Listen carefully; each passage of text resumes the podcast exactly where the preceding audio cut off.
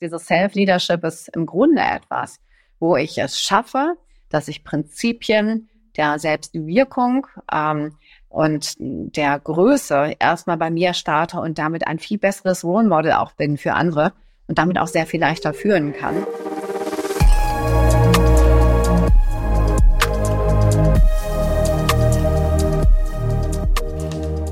Einen wunderschönen guten Morgen, liebe Frau Professor Ternes. Es ist mir eine Freude, Sie zu sehen. Ganz meinerseits, lieber Herr Michalow. Äh, vielleicht zum Einstieg. Ich war ein bisschen beeindruckt von Ihrem Lebenslauf. Ich würde das gerne aufführen und dann eine Frage stellen. Leistungssportlerin und Pianistin, Führungskraft in sehr vielen multi äh, Unternehmen. Acht Unternehmen gegründet, Professorin für internationale BWL, Geschäftsführerin des Instituts für Nachhaltigkeitsmanagement, 22 Tätigkeiten wie Beiräte oder Botschafterinnen äh, in den letzten zehn Jahren und äh, auch äh, über 30 Bücher in den letzten zehn Jahren. So, ich weiß, dass Multitasking auch bei Frauen nicht funktioniert. Wie kriegt man so etwas hin? Auch, auch privates Interesse, Frau Professor Ernest. Ja, sehr, sehr gerne. Also ich glaube, es sind drei Punkte, die ähm, es mich machen so gut ähm, bewerkstelligen lassen. Ich meine, ähm, man muss dazu sagen, ich habe einen Migrationshintergrund und ähm, ich glaube, man hat das so ein bisschen in den Genen, wenn da eine so eine Fluchterfahrung in der Familie ist. Und meine Großmutter ist damals mit vier kleinen Kindern, ihrer Mutter und ihrer Schwiegermutter nach Deutschland geflüchtet und ähm, hatte im, hatte noch einen großen Fetttopf mit dabei, hatte ähm, den äh, Familienflügel mit dabei, weil sie dachte, mein Großvater kommt vielleicht wieder und er war ein begeisterter Klavierspieler.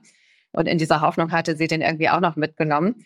Und das alles musste hier irgendwie untergebracht werden. Und sie hat dann hier angefangen ähm, zu putzen und ähm, hatte aber immer dieses Bild vor Augen, dass sie einfach hier für ihre Kinder und für ihre Mutter und für ihre Stiefmutter und auch für ihren hoffentlich Mann, der dann irgendwann wieder hoffentlich kommt, ähm, ein Zuhause schafft.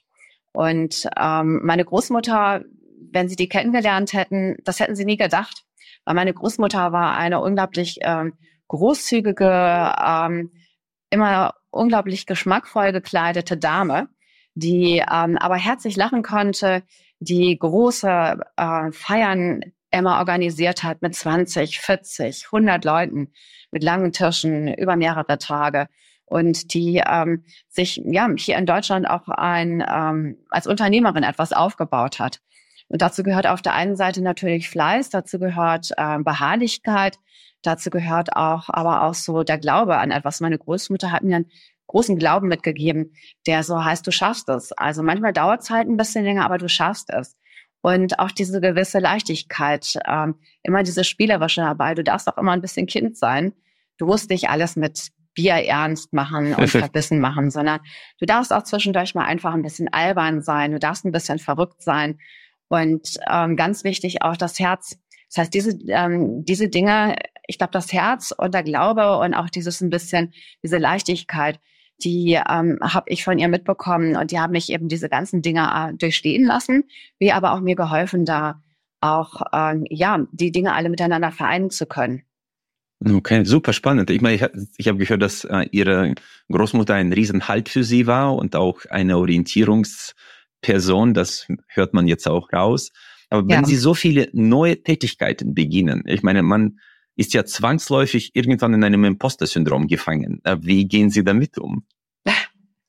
Also ich habe so verschiedene Regeln und Rituale, die ähm, mein Leben strukturieren und die trotz dessen, dass immer sehr viel auch Neues kommt, eben dafür sorgen, dass ich ein gutes System habe, das zu kanalisieren, zu sortieren und Synergien zu schaffen. Ich will mal ein Beispiel dazu geben. Also ich habe zum Beispiel ein, ähm, eine Regel, dass ich in Abständen, und das ist etwa jedes Vierteljahr, mir durchschaue, was ich gerade mache und gucke, was passt denn zusammen, was will ich weiterführen, wo hat sich etwas in eine Richtung entwickelt, die nicht mehr zu mir passt, kann ich das in die Richtung bringen, die ich meine eben zu mir passt oder auch zu meinen Zielen passt oder ist es etwas, von dem ich mich verabschieden darf. Und äh, ich mache auch immer dort, wo ich involviert bin, von Beginn an gleich deutlich, was ich einbringen kann.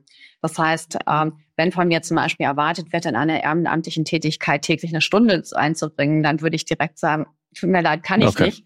Wenn es aber zum Beispiel dann Agreement ist, das heißt, okay, Du kommst hier zu uns, du bringst deine Kontakte zum Beispiel ein, die uns helfen, dass wir hier bestimmte Netzwerke knüpfen können, um bekannter zu werden, um vielleicht hier oder dort auch nochmal eine gewisse Unterstützung zu erfahren für unsere sozialen Engagements. Dann ist uns das mindestens genauso wert und deswegen wollen wir dich dabei haben oder so. Ne? Also dann okay. mache ich auch äh, so ein Agreement, aber ich mache das sehr klar. Ich bin immer sehr dafür, ähm, nicht irgendwelche irgendwelche faule Kompromisse, ja. Ja, genau, oder so, auch mal gucken oder so, sondern ich bin mal sehr für klar, dass man sagt, okay, das kann ich bieten, passt das für dich? Das ist für uns beide da drin. Und ich bin ein Mensch, der auf der einen Seite sehr unternehmerisch ist, ähm, auf der anderen Seite aber auch sehr stark eben sozial engagiert ist. Und das bin ich seit meiner Kindheit. Ich glaube, das kommt eben auch so ein bisschen aus dieser Dankbarkeit. Hey, wir sind nach Deutschland gekommen und hier haben wir was aufbauen können hier sind wir aufgenommen worden, aber auf der anderen Seite glaube ich auch diese Dankbarkeit für die Schöpfung, die aus so meinem Glauben kommt, wo ich sage, all das, was hier eben ist, die Luft, die wir atmen, den Boden, auf dem wir stehen, die äh, haben wir quasi gratis, aber wir haben eine Aufgabe. Und zwar die, dass wir mit diesen Ressourcen einfach auch sehr sorgsam umgehen, um sie für, für uns, für unsere Kinder oder, wie man auch so sagt, enkeltaugliche Zukunft zu bewahren. Das ist ja faszinierend. Ich meine, für die Leute mit dem Migrationshintergrund ist der Bezug zu Deutschland in Bezug auf das Privileg, hier leben zu dürfen und das genießen zu dürfen, ein ganz anderer. Das heißt, ich bin ja auch sehr dankbar, weil ich vielleicht auch den Vergleich habe und ja. ich merke auch immer, ich meine, man tendiert schon dazu, sich zu beschweren, ja, und eine Beschwerung ist ja nicht immer handeln orientiert und für mich ist zuerst die Dankbarkeit da, weil das, was wir hier haben, ist schon ein absolut unglaubliches Land. Und auch wenn man jedes Land verbessern kann, ist das äh, kein Grund dafür, das in den Boden zu stampfen. Und manchmal geschieht das aber, ja. Ich finde das ganz toll, dass Sie dieses Wort beschweren eben auch mitnehmen, weil ganz genau, also wenn ich mich beschwere, dann gehe ich in die Schwere rein, ganz genau. Ich gehe nicht in Tun rein, in die Leichtigkeit rein. Ich halte mich im Grunde eigentlich zurück und halte mich fest an Vergangenem. Und ich meine, ich habe viel erlebt, was nicht schön war. Hm, ich habe auch, äh, ich habe Grenzerfahrungen gehabt, wo ich, ähm, wo die Ärzte gesagt haben, okay, du überstehst es nicht. Und ähm, äh, ich glaube, dass ich deswegen auch mit so einer großen Dankbarkeit ähm, das, was ich tue, tue und auch im Moment eben sehr stark lebe, ähm, weil ich einfach weiß, wie es eben, wie Leben auch aussehen kann. Und ähm, und ich glaube, dass mir auch eben so diese, diese Mischung aus auf der einen Seite Leistungssport und auf der anderen Seite Klavier auch geholfen hat, mein Klavier kann man dann gut spielen, weil man auf der einen Seite erstmal die Technik drauf hat, dann aber eben die Melodie mit da drauf setzt sozusagen. Das heißt, ich muss erstmal die Perfektion haben oder die, nicht Perfektion, aber die Professionalität nee, haben. Die Basis. Und ja. mhm. Genau, die Basis haben, Rahmen, Struktur haben. Und dann kann ich innerhalb dessen einfach sehr virtuos und kreativ sein. Das ermöglicht es mir auch, dass ich auf der einen Seite sehr innovativ bin und sehr kreativ bin und auf der anderen Seite aber ähm, sehr gut strukturieren kann und, und, und auch sehr klar bin in dem, was ich mache. Das heißt, es wird nie zu viel, es ist alles sehr synergetisch miteinander und sollte es das nicht sein, dann fällt es dem nächsten, dem, der, der nächsten, dem nächsten Ritual zum Opfer. Nee. Und Frau Professor Tennis, Sie sagten ja oder erwähnten jetzt die Grenzerfahrungen. Ich glaube, Sie waren auch lange im Krankenhaus. Äh, wie gehen Sie mit der ersten Frage, die einem einfällt, warum ich? Äh, womit habe ich das verdient? Ich war ja bis jetzt so dankbar und eigentlich habe ich mich für alles engagiert. Wie darf das überhaupt? Warum ich? Äh, wie, wie geht man mit so einer Frage um? Ja, das ist eine, ähm, eine spannende Frage, die Sie mir stellen. Also ich glaube, dass ich eben letztendlich diese Kraft, die ich aus Dankbarkeit und äh, aus dem die Ressourcen so genießen zu dürfen, dass ich das erst entwickelt habe danach, also in der, in der Fülle. In diesem hm. Moment, als ich da lag und realisierte, dass der Tag heute total anders ist als gestern und vielleicht gestern oder Anna, Annabelle wie gestern nie wieder sein wird, ähm, da ging mir erstmal durch den Kopf, wow, wie kann das passieren? Und was ist da, was war sozusagen der Punkt, der dazu geführt hat? Also, wie kann ich daraus lernen für mich? Und und das war ganz klar für mich. Ich bin ähm, erzogen worden äh, mit ganz viel Disziplin. Ähm, du hast für die Familie da zu sein. Du hast erstmal zu funktionieren. Um mich, mein Gefühl, mein Körpergefühl und so weiter, da ging es ähm, herzlich wenig. Und äh, in dem Moment habe ich realisiert, dass das der Grund auch war oder der Anlass war, dass ich hier lag. Weil letztendlich ähm, ich nicht auf, ich kein Gefühl für meinen Körper gehabt hatte, wann genug genug ist. Und okay. ich lag ja dort nach einem Unfall und einem Skiunfall. Und äh, dieses, dieses Gefühl, hey, warum ich, das kam nie. Ich habe erstmal realisieren müssen, was da passierte mit mir und warum das passierte. Und ich war auch so schwach, dass ich ähm, erstmal völlig, äh, ja, ich hatte manchmal das Gefühl, dass ich nicht mehr in meinem Körper drin bin, dass ich so ein paar Meter über so meinem Meter. Körper schwebte mhm. ähm, und mich von oben anguckte und, und sagte so, das bist du. Ähm, da an den Schläuchen, hier am Hals und mit den ganzen, äh, mit den ganzen Verbänden.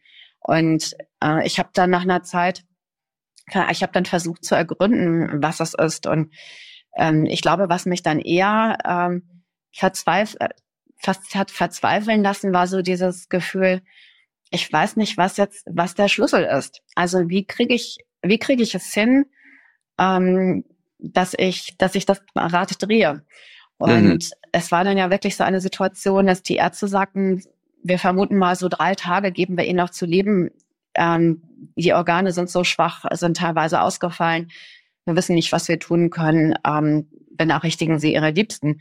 Da habe ich, ähm, boah, das war irgendwie, das war so ein Schlag. Also vorher war es so irgendwie, naja, vielleicht wird es ja besser, äh, vielleicht ist das gerade nur blöd, die sind sicherlich am Suchen, äh, es kommt sicherlich noch eine gute Lösung. Ich bin auch bei den besten Ärzten und ich fühlte mich eigentlich eher so ausgeliefert. Und als diese Nachricht kam, da war das wie so ein, so ein Schalter, der sich umstellte. Und ich habe gedacht, hey, du hast die Chance, es zu ändern. Nimm sie, nutze sie. Das akzeptierst du nicht. Und ich habe dann mich erinnert an mein Großonkel, der ähm, sehr alternativ auch geheilt hat und, oder gearbeitet hat, ähm, was medizinische Verfahren anging und der auch einen großen, großen Freundeskreis hatte, auch an Menschen, die eben ähm, ja mit, mit alternativen Heilmethoden zu tun hatten und habe dann die besten Schulmediziner in der Welt kontaktiert, ähm, Schamanen, deren, deren Kontakte ich rausfand, ähm, und andere alternative ähm, Heilende und habe denen gesagt, hört zu, ich habe die, diese Diagnose, das ist passiert, hier liege ich, ähm, bitte helft mir. Und es war unglaublich, äh, wie viel Zuspruch ich, äh, ich erfuhr und wie viel da passiert. Das war so eine Welle von, ähm, ja, von, ähm, hey, du schaffst es. Äh, wenn du so einen großen Willen hast, jetzt hier drei Tage, bevor es eigentlich zu Ende sein soll, dann schaffst du das und wir unterstützen dich. Wir machen das nicht, du schaffst das. Und dieses Gefühl war, glaube ich, auch eben sehr stark für mich so prägend. Ich habe dann überlegt, was mir gut tut, ähm, habe mich erinnert, ähm, was so Dinge sind, die mir Kraft gegeben haben, habe ein Lied komponiert und den Text dazu mit Affirmationen, die mich gestärkt haben.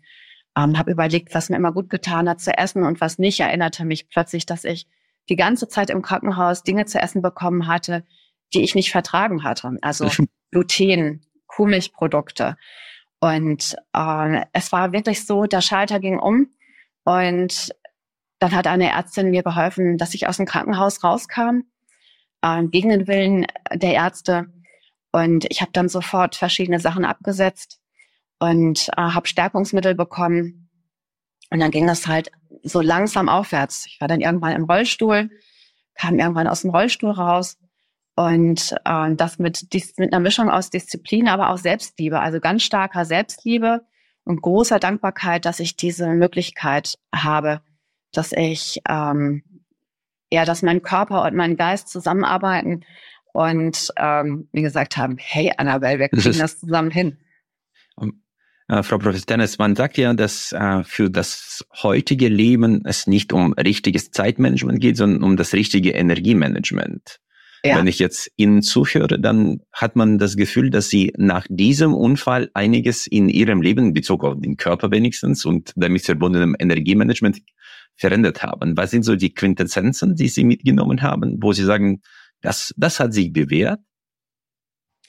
Ja, es ist eine gute Frage, Michael. Ähm, es hat sich, ich würde sagen, ich habe ähm, ich habe die Füße auf den Boden bekommen. Ähm, ich habe ähm, nicht nur funktioniert, sondern ich habe verstanden, dass ich auf mich hören darf und dass es nicht nur darum geht, hier im Kopf die Dinge äh, klar zu haben und zu machen und ähm, sondern dass es wichtig ist, dass ich diese Verbindung hier habe. Was mich letztendlich äh, geleitet hat und mir einfach eine unglaubliche Kraft jeden Tag gibt, ist, würde ich sagen, die Dankbarkeit. Die. Dankbarkeit, mit der ich aufstehe, mit der ich den Himmel anschaue, mit der ich sage, ich habe so tolle Freunde, ich habe so tolle Menschen um mich herum, ich habe ein tolles Arbeitsfeld, ähm, das mir Freude macht. Ähm, ich kann das, was ich denke, ausdrücken in Worten und kann es auch so ausdrücken, dass Menschen es verstehen und dass sie, dass ich sie mitnehmen kann, äh, dass ich sie begeistern kann, motivieren kann für ein nachhaltiges Handeln, was letztendlich ihnen wieder gut tut. Und ähm, das begreife ich als Geschenk. Ich nehme nichts als gegeben einfach hin und sage, okay, ja. das ist halt da, sondern ähm, ich glaube, dass ich eben mit dieser Sensitivität und Dankbarkeit und gleichzeitig mit einer Großzügigkeit auch mir gegenüber ähm, durch das Leben gehe. Ähm, sie werden, wenn Sie mich irgendwo sehen, mich wahrscheinlich oder würden Sie mich wahrscheinlich auch erkennen, weil ich in einer Reihe von Menschen eine der wenigen bin, die lächelt, wenn sie wenn sie eben durch die Straße geht. Ich gucke nie verbissen oder ich gucke nie böse, weil ich immer denke, ähm, es hilft mir nicht und es hilft anderen nicht, wenn ich schlecht gelaunt bin, mit so einem Gesicht wie sieben Tage Regenwetter durchzugehen sondern wenn ich irgendwas habe, was mir nicht passt, reflektiere ich es, ähm, identifiziere das und, ähm, und ändere etwas. Und ähm, ich glaube auch, dass es hilft, dass ich einfach mich verstehe als einen anständigen Prozess. Das heißt, ähm, ich meine nicht, dass ich die 150 Prozent Annabelle bin. Ähm, ich mag mich zwar sehr gerne, aber ich weiß, dass es viele Dinge gibt, wo ich mich weiterentwickeln kann, weiter dazulernen kann. Und das ist nicht so, dass ich mich dadurch als meiner begreife, sondern eher als, als Bereicherung das begreife und als ähm, Chance begreife. Und ich glaube, ich meine, das sehen viele Menschen nicht, die denken, okay, das ist jetzt so, ich bin jetzt in meinem Hamsterrad, ich muss da jetzt durch, irgendwann kommt die Rente, äh, sondern zu begreifen, wenn ich irgendwas ändere und sei es nur was ganz Kleines, dann kann das meinen Tag heute richtig bereichern. Mhm. Indem ich zum Beispiel, wenn ich an der Kasse bin, nicht einfach meine Ware rauflege und bezahle, sondern mir mal angucke, wer denn die Kassiererin, der Kassierer ist, der mir gegenüber sitzt und ähm, ihn freundlich oder sie freundlich begrüße und sage, wie geht's Ihnen heute? Oder hatten Sie einen tollen ersten Advent gestern? Und zwar nicht, weil ich irgendwie denke, ich muss das jetzt machen aus Höflichkeit, sondern weil ich denke, das ist ein Mensch, wie geht's dem? Ich interessiere mich dafür.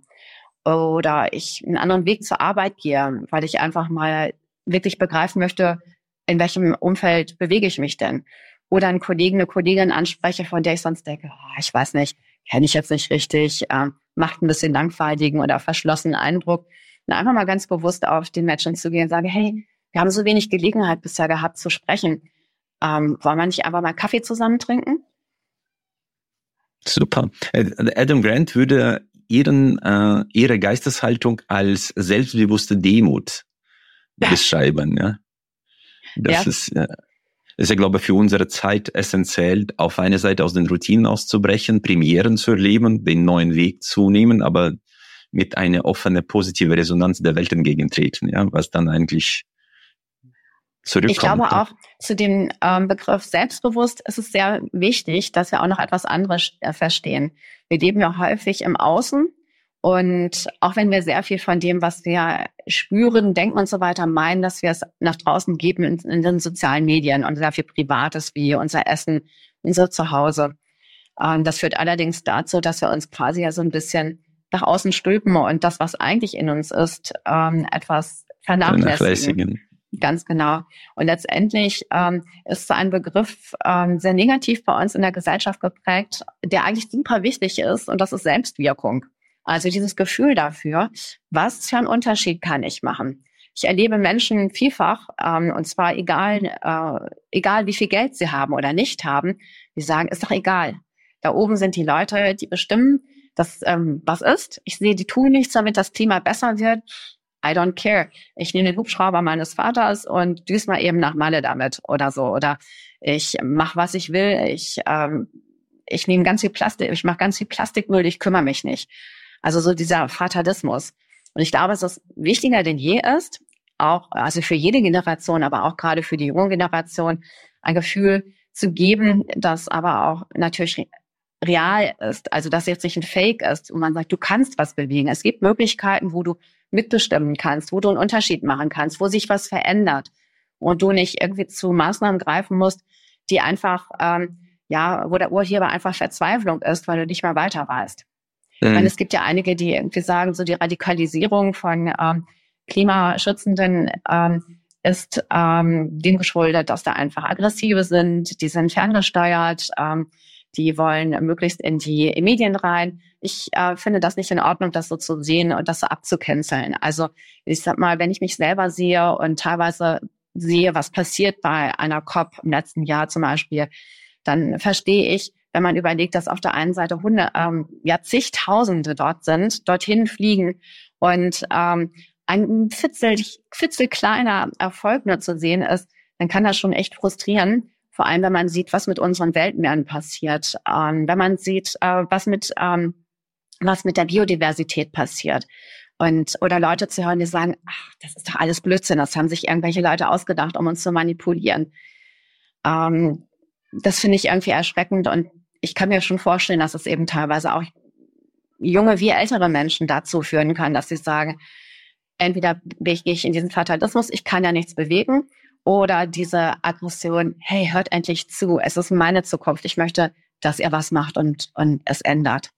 Ja, ich habe das Gefühl, dass viele Leute in Extremen unterwegs sind, sowohl ja. in eine wie in die andere Richtung und das tut beides nicht gut, sowohl äh, Klimaschützer, die äh, jetzt auf extremer Ebene unterwegs sind, sowie auch Leute, die sagen, es ist ja alles gelogen, es gibt äh, keine, kein Klimawandel, wo ich dann natürlich auch irgendwann nochmal hinterfrage, okay, wenn man äh, es verbietet, aus Klimakatastrophe Klimawandel zu machen und es muss eine Klimakatastrophe sein in jedem Wort, dann frage ich auch, okay, ob das jetzt günstig ist. Uh, und ich weiß nicht, uh, Frau Professor Sie beschäftigen sich jetzt sehr, sehr viel mit der Nachhaltigkeit. Wir kommen auch zu Ihrem spannenden Buch. Uh, Los jetzt nachhaltig führen. Das ist auch sehr spannende Titel. Aber kurz äh, eine Verständnisfrage. Wie gehen wir jetzt damit um, dass jetzt äh, Top 30 Länder sich dazu bekannt hatten, äh, die Kernenergie äh, zu fördern und äh, in den nächsten Jahren massiv auszubauen? Äh, was machen wir jetzt mit unserem Kurs, der eigentlich dann, jetzt sind wir die Einzigen, die sozusagen auf, hat man das Gefühl, auf Geisterfahrt sind? Ja? Ja, das ist, ähm, also ich sag mal, man muss sich, glaube ich, dafür das gesamte, ähm, das gesamte Energiebild anschauen oder muss auch schauen, dass Energie natürlich auch leider, muss man sagen, auch ein Politikum ist. Es geht ja und ging ja ähm, noch nie rein da, äh, darum, dass ich brauche Energie, ich bekomme Energie, sondern man sieht jetzt einfach, wenn man sich das insgesamt auch international, global anschaut, dass Energie ein extremes ähm, Politikum ist, ein ex äh, extrem politisches. Das ist nicht gut. Das ist mhm. überhaupt nicht gut. Das ist vor allem nicht gut in Zeiten der, äh, in diesen Zeiten, die wir haben, wo eben die planetaren Belastungsgrenzen eben teilweise schon sehr angekratzt sind, wo wir eben einen Bereich haben, der zwar im Moment noch hält, aber ähm, die anderen eben einfach teilweise sehr belastet sind. Und ähm, hier muss, müsste an erster Stelle, finde ich, einmal mit offenen Karten gespielt werden. Nummer eins. Zweitens müsste man die Pro und Cons einfach sehr sorgfältig abwägen. Und mhm. ich sag mal, eine, ähm, einer Sonnenenergie, die vielleicht irgendwo in einem Land gut ist, wo einfach viel Sonne ist, kann in, in einem Land eben einfach extrem viel bringen, während in einem anderen Land, in dem einfach ähm, sehr viel weniger Sonneneinstrahlung ist, es deutlich weniger bringt. Genau mit Windenergie. Ne? Eine Windenergie äh, verlangt Wind, verlangt aber auch ähm, auch Ressourcen, um Wind äh, zu Energie zu machen, ja. Genau das. Das heißt, ich muss diese Energie, die ich dort erzeuge, auch irgendwie abtransportieren können. Ich muss sie dahin leiten, wo sie gebraucht wird. Wenn sie da bleibt, dann ist es eher negativ, weil es das Gesamtenergiesystem belastet. belastet. Mhm. Ganz genau. Und das sind so Sachen, wir kommen da eben einfach dann auch ganz, ganz schnell in so Themen rein, die einfach so ein bisschen Expertenwissen erfordern.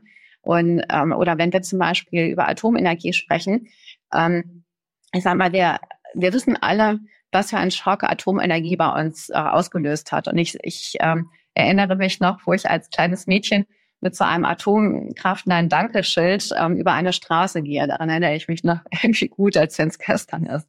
Und doch ähm, bin ich jetzt, ähm, also ich bin jetzt kein Atombefürworter, nein, aber ich bin jetzt auch kein Steinkohlebefürworter. Und ich sag mal, jede, jede dieser Energien äh, oder es, es gibt wenig dieser Energien, die kein kein, hat alles einen Preis. Alles genau, im Leben hat Preis einen haben. Preis, ja, ja. Es gibt sie sicherlich. Also ich sag mal, Photovoltaik zum Beispiel ist eine tolle Energie das dürfte man sicherlich auch global noch deutlich weiter ausbauen. Aber es gibt auch andere alternative Energien, die einfach noch in den, die einfach noch ziemlich stark schlummern, wo man einfach sehr viel mehr Forschung reinstecken müsste. Ich zum Beispiel finde, man hätte ähm, hier die Atomforschung nicht komplett platt machen sollen, auch wenn man sich dafür entscheidet, dass man aus der Atomenergie aussteigen möchte, weil wir haben die Atommeiler, wir haben diese ganzen Materialien nun da. Schon da. Ähm, ich sag mal einfach zu sagen, so stopp und weg, ist ja auch nur die halbe Wahrheit, denn wir beziehen ja Atomstrom. Ähm, das ist Aus ja Frankreich, das, ne? ganz genau. Und, äh, und zu sagen, hier nicht, aber 50 Kilometer weiter, da nehme ich ihn, ähm, ist, finde ich jetzt auch nicht okay. Also ich finde, wir dürfen uns nicht in die Tasche lügen. Und ich höre häufig in der Diskussion um Energie, aber auch um andere Themen wie E-Mobility zum Beispiel, dass es heißt, ja, wir wissen ja, also ne, E-Mobility, das ist nicht ausgegoren, das ist noch gar nicht, das ist nicht, ist noch nicht fertig, aber wir müssen ja mal anfangen. Nur da sage ich Ihnen natürlich, klar, das müssen wir, definitiv, aber wir sollten da anfangen, wo wir nicht noch mehr Schrott produzieren.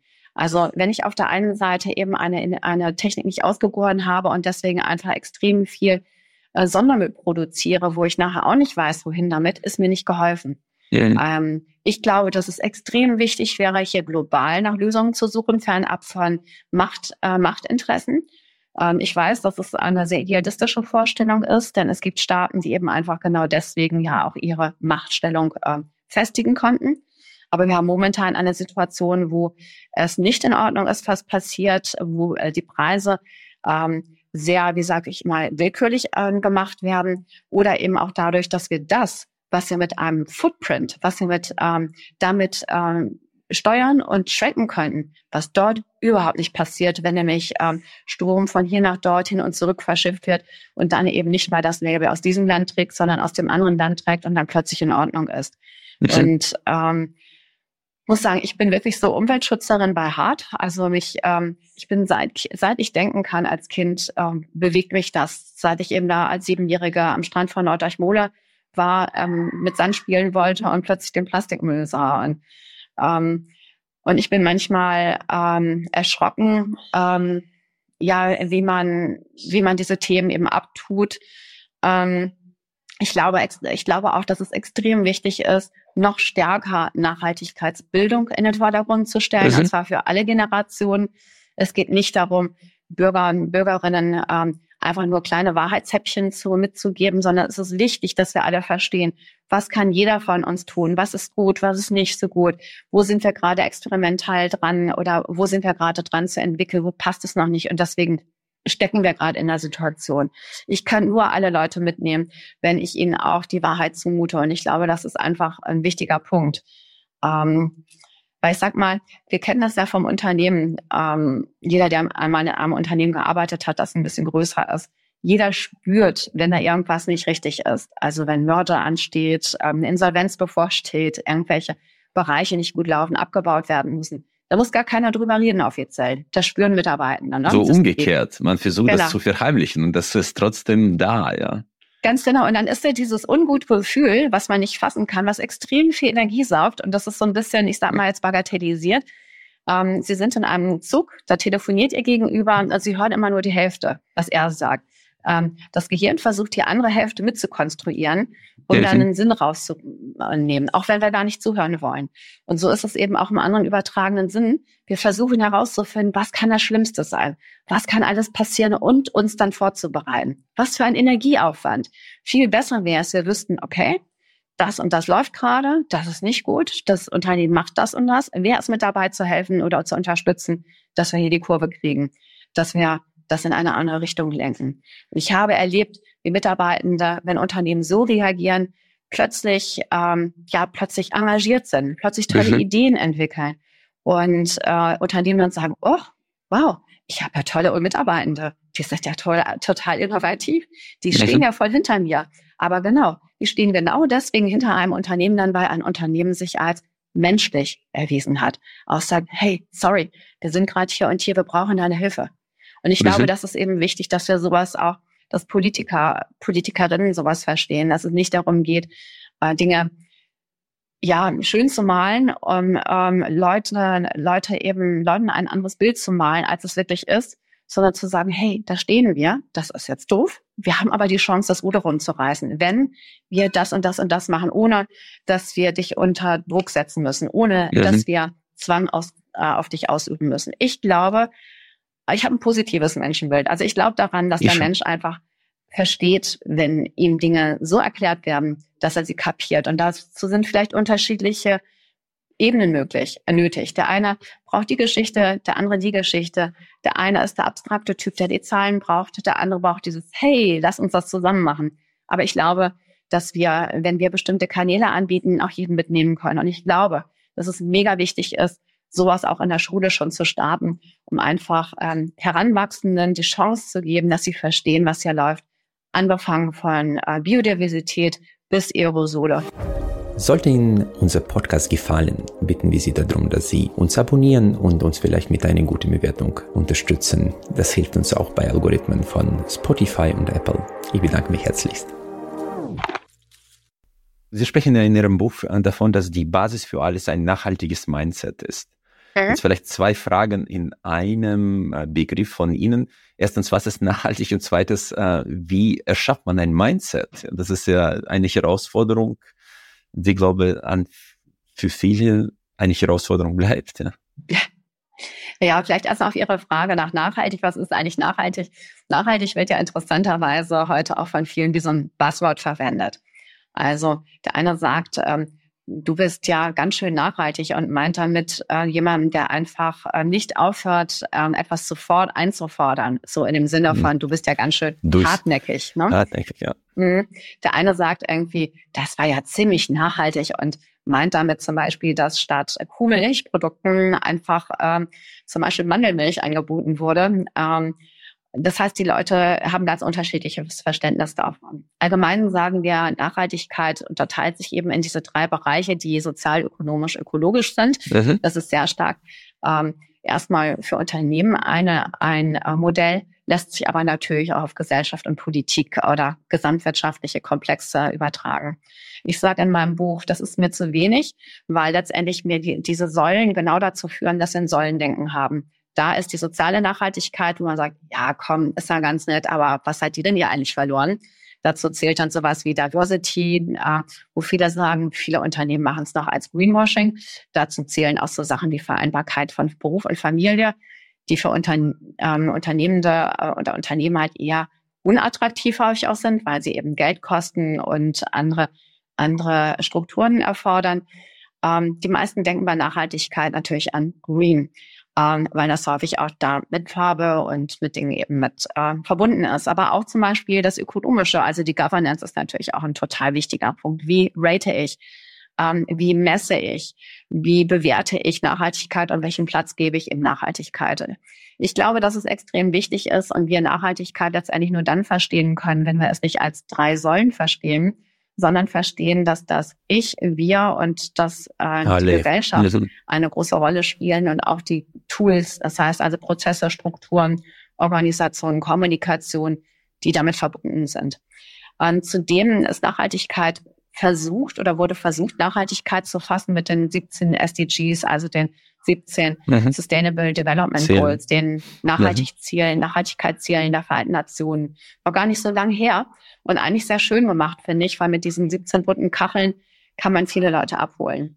Aber ich merke dann auch wieder, das Verständnis dafür ist auch noch ähm, recht unausgeprägt teilweise. Ähm, ich habe dann Unternehmen, Unternehmerinnen gefragt, Unternehmer gefragt, ähm, ja, wie stehst du denn zu diesem SDG? Ja, ich weiß nicht, ich kann nichts dazu sagen. Wir haben keine Kantine, bei uns gibt's keinen Fisch. Ich kann nichts zu, äh, zu, zum Thema Ozeane sagen. Dann sage ich, natürlich kannst du auch was dazu sagen. Du hast da eine Meinung dazu. Ähm, fährst du im Urlaub auf dem Kreuzfahrt, äh, auf dem Kreuzfahrtschiff ähm, oder was für Fisch ist die dann privat? Wie stehst du insgesamt dazu zur Fischung? Also man hat ja eine Meinung zu den Dingen. Klar. Und ich glaube, es ist einfach wichtig, ist zu verstehen, dass die SDGs jetzt nicht sind, wo ich sage, ich kotze mal ab oder das ist rein Unternehmen, privat steht außen vor, sondern Nachhaltigkeit auch etwas ist, was uns unser Leben durchdringen sollte. Das heißt, Nachhaltigkeit ist dann erst richtig nachhaltig, wenn es ganzheitlich ist, würde ich sagen. Und wenn es etwas ist, was auch Messbarkeitskriterien mhm. bekommt. Also, wo ich sage, ah, ich verstehe, ne, dass so ist es nicht nachhaltig, so ist es nachhaltig. Uh, Frau Professor Tennis, aber wie gehen Sie mit dem uh, Leistungsgedanken uh, auch um? Ich meine, man merkt ja, dass zurzeit so Performance nicht unbedingt gut angesehen ist. Ja, mir macht das ein bisschen Angst. Ja. Ich meine, mit unserem, sagen, Migrationshintergrund ist man irgendwie, ich sag's so, ich kam nach Deutschland extrem hungrig. Ja, ich konnte mich nur verbessern. Und das, was wir uns erarbeitet haben, das ist ja zum Teil wirklich, wie Sie sagen, Disziplin, Zielorientierung und ein Glück natürlich auch. Ja. Aber am Ende des Tages äh, nicht Opfer sein, sondern bei sich selbst nach Leistung zu suchen, die man abruft, hat schon genau. gewisse Erfolgsmuster äh, im Leben. Ja. Wie gehen Sie damit um? Ich meine, das ist ja auch für Mindset wichtig. Ja. Total. Also ich meine, ähm, ich würde sagen, ich profitiere davon, äh, weil ich mir mein bester, meine beste Richterin bin und meine beste Bewerterin bin. Also ich bin so aufgewachsen, dass ich ähm, hohes Maß an Verantwortung habe. Und ähm, ich würde sagen, dass es manchmal in der Kindheit zu viel Verantwortung war für so ein kleines Mädchen. Ähm, Vielleicht wären Sie ohne nicht so weit gekommen. Ne? ja, Leichtigkeit durfte, durfte ich erst lernen, aber ich habe sie gelernt und insofern profitiere ich, glaube ich, von der Disziplin. Mir hat mal jemand gesagt, ähm, du bist oder du du hast du bist so von von dem durchdrungen, was du möchtest, was du bewegen möchtest und und du wirst erst aufhören, wenn du auch nur noch aus einem kleinen C bestehst, wenn dieser kleine C es geschafft hat, ja. das Ziel zu erreichen. Und das Aber ist richtig. Also ich habe so viel im, gerade im, Sozi also im Sozialen eben bewegt und, und verändert und und ich habe dort Ziele. Ich möchte dort gucken, ähm, dass ich entsprechend bewege, ähm, dass ich Menschen dazu bringe, dass sie zum Nachdenken kommen, dass sie ins Tun kommen. Das ähm, ist mir etwas, was ich ähm, ja, was mir extrem wichtig ist. Und mhm. natürlich habe ich auch sonst auch Ziele, auch wirtschaftliche Ziele. Jetzt, ich sage mal, in den Unternehmen, in den Startups, in denen ich drin bin. Aber ähm, durch diese Leichtigkeit ist das Ganze, ähm, ähm, ist das Ganze nie verbissen, sondern es ist immer etwas, was eben ja ein gewisses spielerisch, äh, etwas gewisses spielerisches hat. Also ich habe gelernt, ähm, ja, mein inneres Kind sozusagen nicht zu, zu vergessen. Okay. Aber, ja, die Frage ist natürlich, äh, wann, ja, weil wir haben ja darüber gesprochen, dass alles in diesem Leben einen Preis hat. Und äh, da wäre die Frage, ob sie mit dieser Leichtigkeit so weit gekommen sind oder sie zuerst einen äh, ein Level erreichen müssen, um dann die Leichtigkeit einsetzen zu dürfen, weil wir ansonsten vielleicht nicht so weit gekommen sind. Das ist immer eine Frage außergewöhnlichen Leistungen, die sind selten, selten mit äh, Leidenschaft und äh, Passion und Leichtigkeit erreicht worden, sondern meistens ist das zuerst einfach eine Basisarbeit und dann versteht man, was noch dazu kommen darf. Ja, und das ist das, was ich jetzt erlebe. Ich meine, wenn man 20 Jahre in einem sehr, sehr anspruchsvollen Job steckt und irgendwo angekommen ist, dann versteht, okay, aber ohne wäre ich da nicht angekommen. Ja. Mhm. Ja, das ist richtig. Also ich glaube, es braucht definitiv beides. Es braucht auf der einen Seite den Drive, wo man sagt, so, das nehme ich mir vor, das erreiche ich auch auch dieses ähm, Ziel, dass ich genau weiß, für was mache ich das denn? Habe ich eine Vision? Ähm, Habe ich irgendwie ein Bild vor Augen? Kann ich das Nordstern, eben ja. Ganz ja. genau.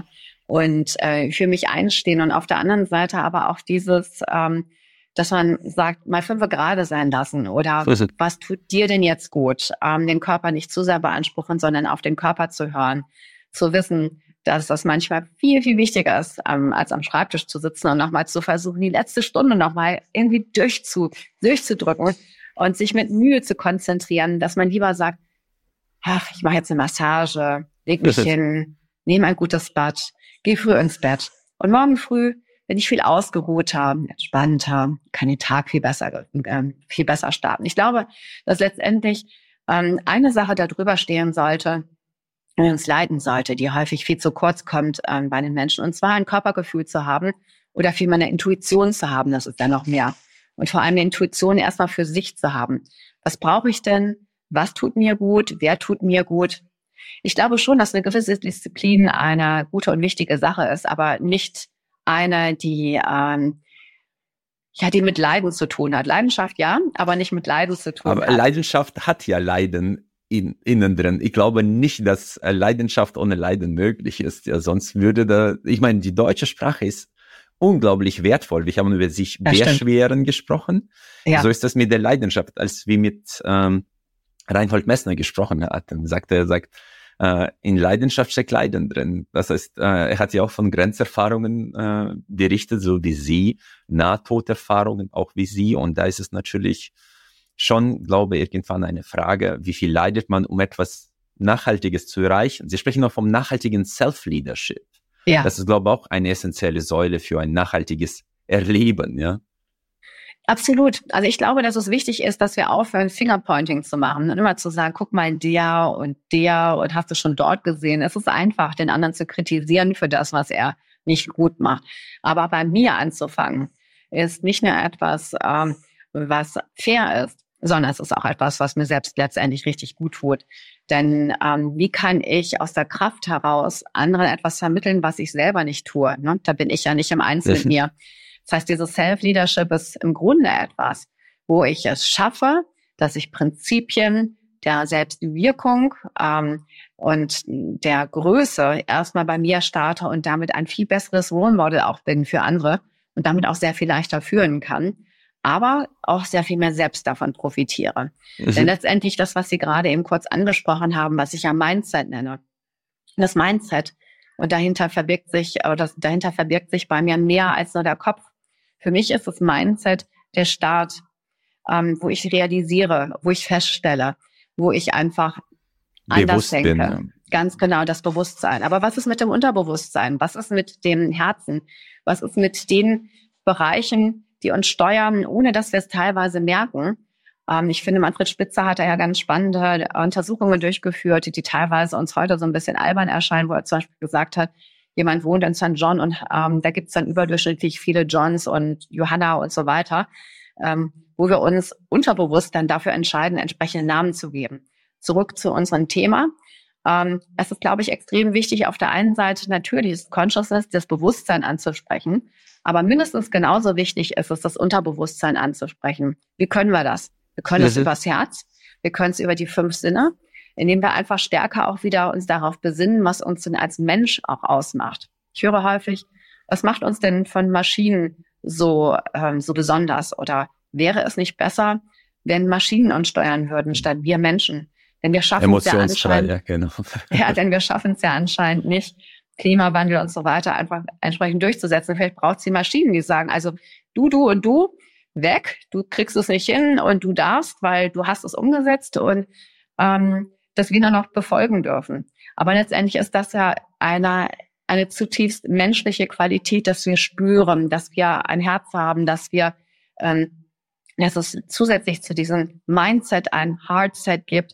Also diese Qualität dessen, dass wir miteinander auch in Kontakt treten können, ohne dass wir Chips, Telefone oder irgendwas brauchen, indem wir mhm. uns umarmen, indem wir spüren, was mit dem anderen ist. Das haben wir in den letzten Jahren und Jahrzehnten, haben wir in der westlichen Welt, gerade auch durch die Industrialisierung, ähm, sehr stark zurückgedrängt. Und ein höher, schneller, mhm. weiter natürlich der Digitalisierung führt nicht dazu, dass wir stärker in uns reingehen.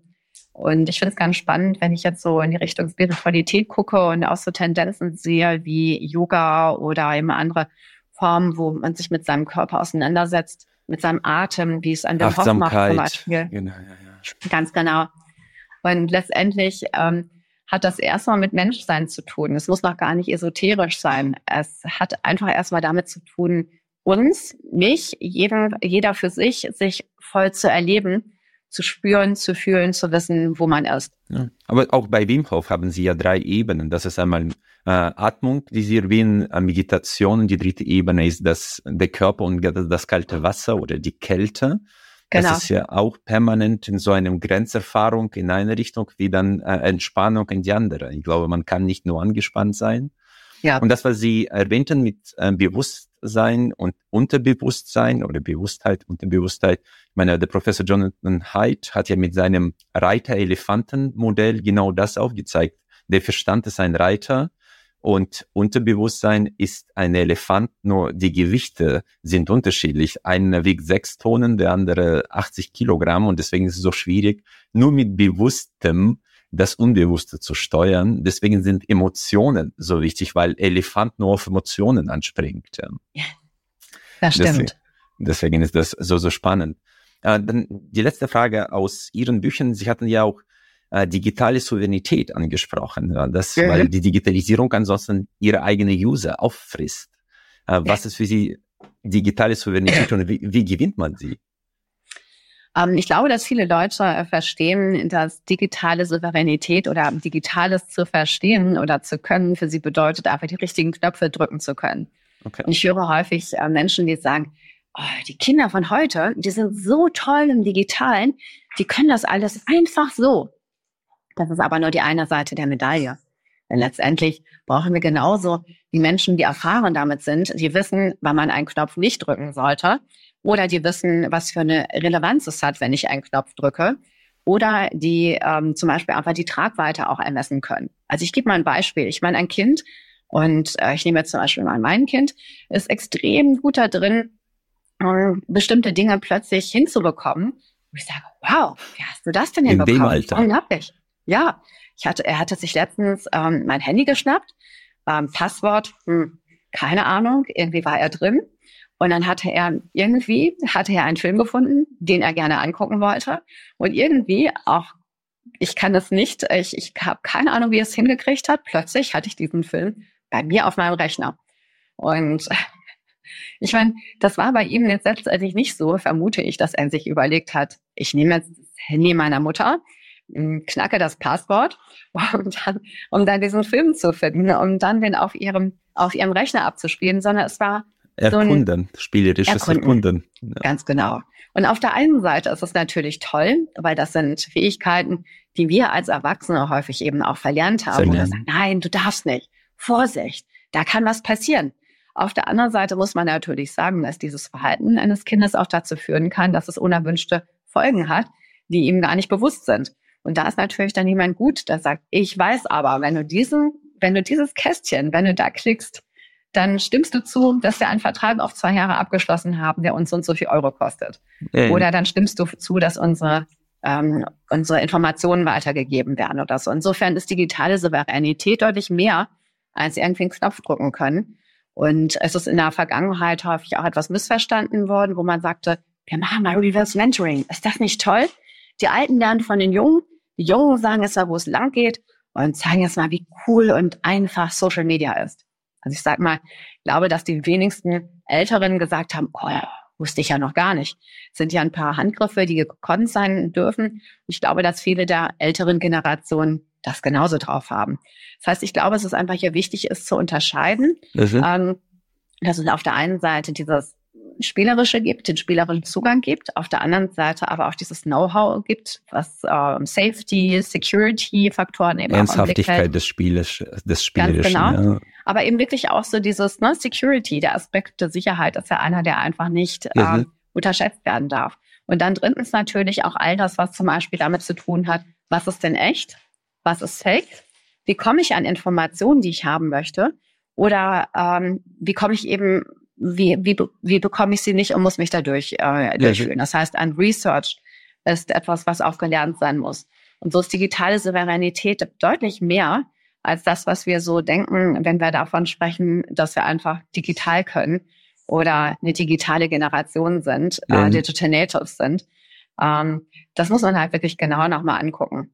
Und letztendlich die Digitalisierung frisst ihre User. Ähm, dieser Titel entstand, als damals der Hans-Peter Hagemes, damals noch N24-Nachrichtenchef, äh, und ne, in einem Büro sitzen, muss man sich vorstellen, umgeben von, von Fernsehern. Bildschirmen. Ähm, genau, diesen Medienkonsum ständig hatte und, ähm, und wir uns darüber unterhalten haben, was macht das eigentlich mit Menschen? Wo findet Realität statt? Und wie viele Menschen gibt es, die ähm, zu sein wünschen wie eine äh, Fantasiefigur. Gut, das gab es immer schon, aber dann eintauchen in ein Spiel und das Gefühl haben, sie sind jemand ganz anderes und ähm, vergessen die Realität. Die Realität, ja. Das ist, manchmal mal, habe ich das Gefühl, dass es Second-Hand-Life erleben ja. und nicht eigenes Leben leben, ja. Ja, ganz genau. Und ich sag mal, auch das ist ja teilweise auch gar nicht mehr schlecht. Therapeutisch wird es ja zum Beispiel genutzt, um zu sagen, du hast was erlebt. Wir gehen in eine zweite Realität rein und lassen dich das Ganze nochmal neu erleben, dass du es neu kalibrieren kannst. Aber wenn wir zum Beispiel in den Fall gehen, 2014 Atlanta, 2023 Deutschland, von denen jeweils zwei Teenager-Mädchen, die ein drittes mit Messerstichen attackieren. Mhm. Und in beiden Fällen, und es gibt mehr davon eben, dann davon, äh, da bekannt wird, es war ein Computerspiel im Hintergrund, da wurde ein Opfer verlangt und dann geht das äh, Fiktive in die Realität rein und bekommt. Schlimmste ähm, Form dazu noch, ja. Ganz genau. Dann müssen wir uns fragen, was ist neben einer nachhaltigen Bildung noch wichtig? Medienbildung. Absolut. Wichtiger denn je. Also ich sage mal, wir können eine Sache nicht verbieten, wir können nur beibringen, wie man mit ihr umgeht. Und ich glaube, das ist eben entsprechend wichtig, das müssen wir verstehen. Es geht nicht um Verbote, sondern es geht darum zu sagen, lerne es kennen, verstehe es und lerne es zu nutzen in einem guten Maß. Weil jedes ja. Instrument hat seine, Vor äh, seine Pros und Cons. Dann nehmen wir das Messer, damit kann ich wunderbare, wunderbare Gerichte wunderbar, zubereiten oder Opfer ganz, bringen. Ja. Ganz genau. Äh, Frau Professor Terne, zum Abschluss unseres Gesprächs, wir stellen immer drei Fragen, ja, also die spontan sind für Sie und für uns nicht. äh, was äh, haben Sie ein Buch, das Ihr Leben in gewisser Art und Weise geprägt hat, was Sie auch gerne weiterempfehlen würden? Ein Buch, das mein Leben geprägt hat. Ähm, Muss kein Sachbuch sein, kann auch ein Roman sein. Also wenn ich von einem Buch, ähm, wenn ich von einem Buch sprechen sollte, das ähm, sicherlich so ein bisschen meine Kindheit geprägt hat, dann ist es, glaube ich, so dieses ähm, eine Buch, die dumme Augustine, eigentlich kein schöner Titel, wenn man so einmal überlegt, aber von einem Clown, der sein Business nachgeht und immer sagt, hey, ich bin der tollste Typ und alle jubeln mir zu und die Frau darf zu Hause ähm, auf ihre kleinen äh, Clowns ähm, aufpassen, Wäsche aufhängen und so weiter. Und dann irgendwie sagt sie sich, hey, das könnte ich doch auch. Und er sagt, nein, das kannst du nicht, das können nur Männer, ich bin der tollste Clown. Und dann ist er krank und sie überlegt sich dann, dass sie einfach auftritt. Und äh, sie macht eine Bühnenschau und die Leute sind hingerissen. Und sie sagt so, ah, siehst du mal. Und dann überlegen sie sich zusammen aufzutreten. Ähm, das ist mir so.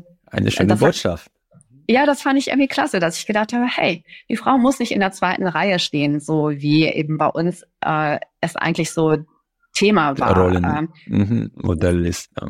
Sondern darf auch vorne auf der Bühne mitstehen.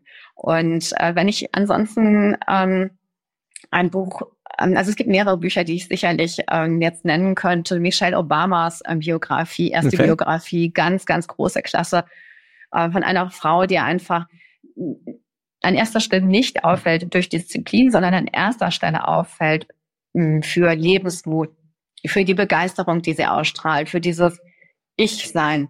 Hallo, hier bin ich. Obwohl um, sie ähm, auch Harvard geschafft hat. Ich meine, das ist, äh, ohne Disziplin würde es bestimmt nicht gehen auf dem Niveau. das ist. Ja, das ist richtig. Allerdings äh, finde ich, äh, sie schafft es mit einer Leichtigkeit. Das ist richtig. Mit einer Leidenschaft, mit einer, aber Leidenschaft nicht jetzt äh, negativ gemeint, sondern sie steckt andere Leute Passion, ein. Ne? Genau, sie ist voller, voller äh, Lebenslust und Lebensfreude. Und das trotz dessen, so kann man vielleicht sagen, dass sie eben einfach auch eine enorme Disziplin an den Tag legen musste, um da hinzukommen, ja. wo sie hingekommen ist. Und da kommen wir wahrscheinlich dann auch wieder auf zu ihrem, was Sie eingangs sagten, Sie mussten doch auch eine bestimmte Disziplin haben. Ja, das musste ich. Ähm, und das glaube ich auch, dass es wichtig ist. Und ich glaube auch, dass es gut ist, wenn man es ähm, im Leben schon mal bewerkstelligt hat, Hindernisse zu überwinden. Also so eine und solche sollten jetzt keine sein, die äh, jemanden leiden lassen. Aber ähm, es darf eben auch Dinge geben, wo man sich anstrengen muss. Es darf auch Dinge geben, wo man sich überlegen muss, ah, wie schaffe ich das denn? Und nicht da, hey, das ist total easy. Ich glaube, dass es uns sehr, sehr gut tut, dass wir ähm, gefragt sind, Lösungen zu finden, zu überlegen, was ist das nächste Ziel, wie erreiche ich das zum Beispiel. Also Michelle Obama, ähm, dann Sheryl Sandberg, eines ihrer Bücher, in dem sie ähm, einen Satz sagt. Um den Aufstieg, ja. Äh, ja, in dem sie zum Beispiel sagt, ich hätte es mir schon früher oder ich hätte es gerne früher gewusst und empfehle es anderen. Es braucht den richtigen Partner auch an der Seite. Und ich glaube, das ist auch ein Thema, das ich ganz, das ähm, das finde ich ganz wichtig. Also ich sag mal, wir reden heute so viel von Frauen Gleichberechtigung. Und es ist in vielen Köpfen auch immer noch so, so dieses Mann gegen Frau. Ich glaube, dass es ganz falsch ist. Also ich glaube, wir brauchen einfach das Team. Und wir brauchen die Männer mit den Frauen. Dafür brauchen wir ein gutes Miteinander. Und äh, da, da hilft ein Bashing nicht. Weil ich sag ja. mal, äh, wenn ich ganz allgemein spreche, haben die Männer einfach den Platz ausgefüllt, den sie ausfüllen konnten. Und äh, dass man einen solchen Platz ungern wieder hergibt, ist jetzt nicht unlogisch.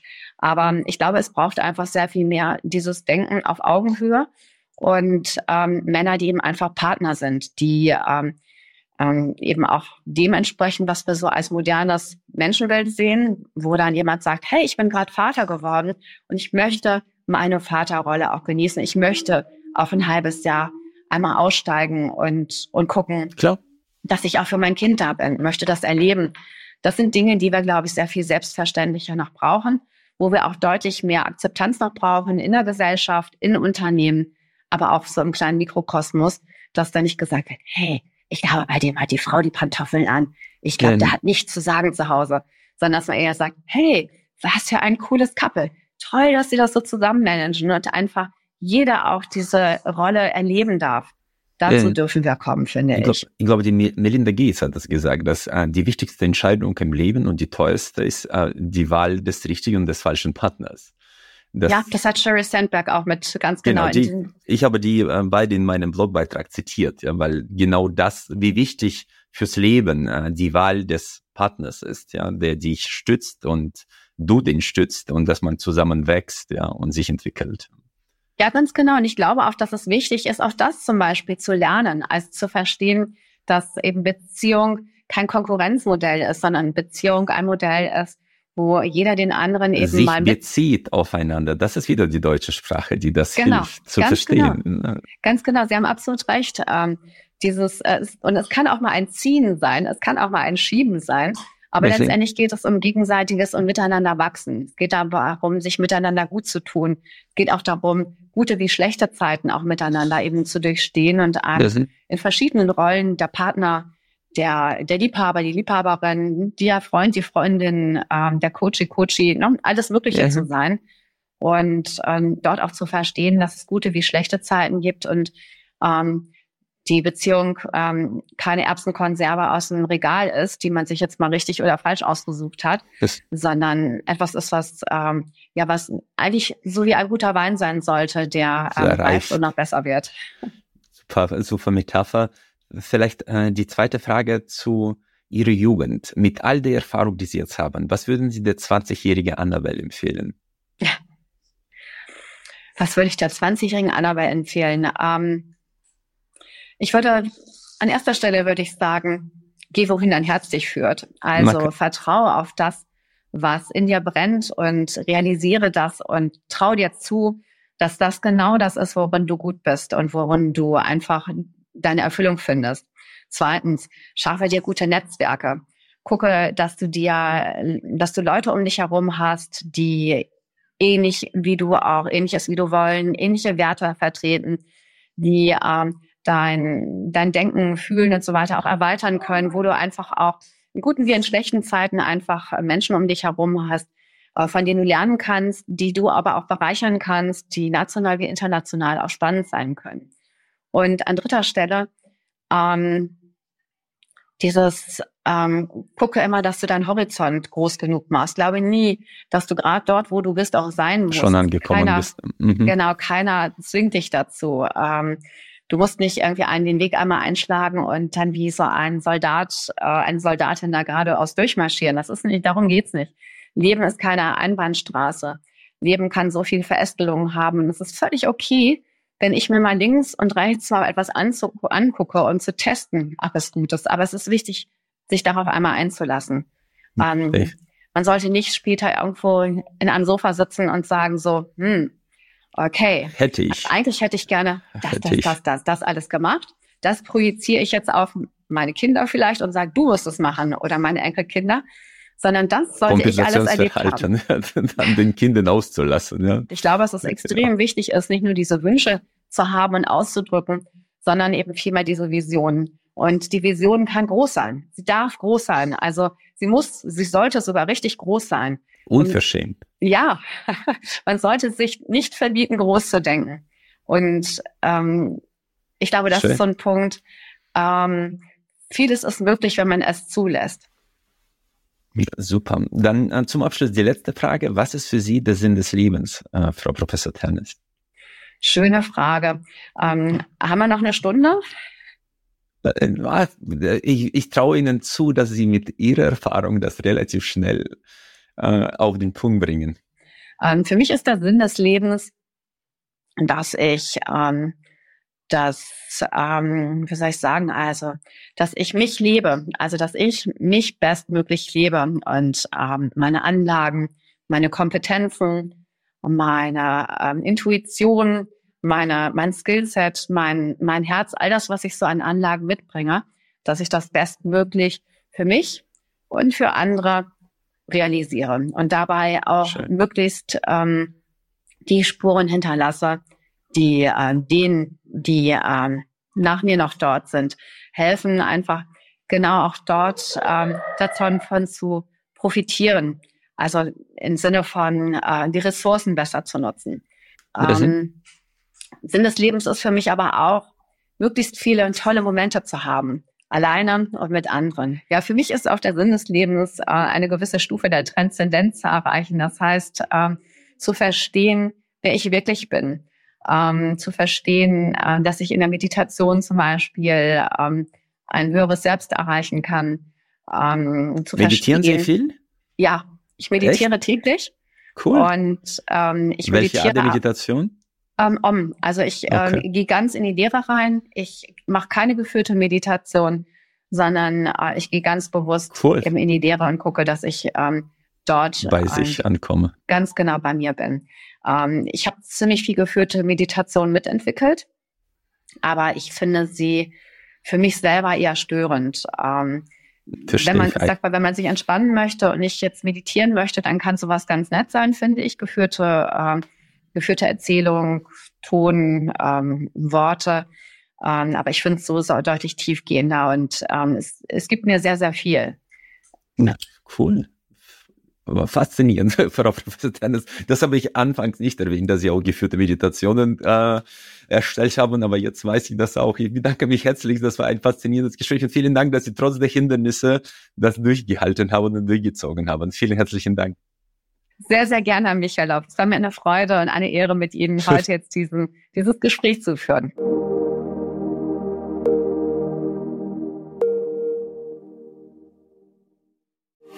freue mich sehr, dass Sie auch diese Folge bis zum Ende gehört haben.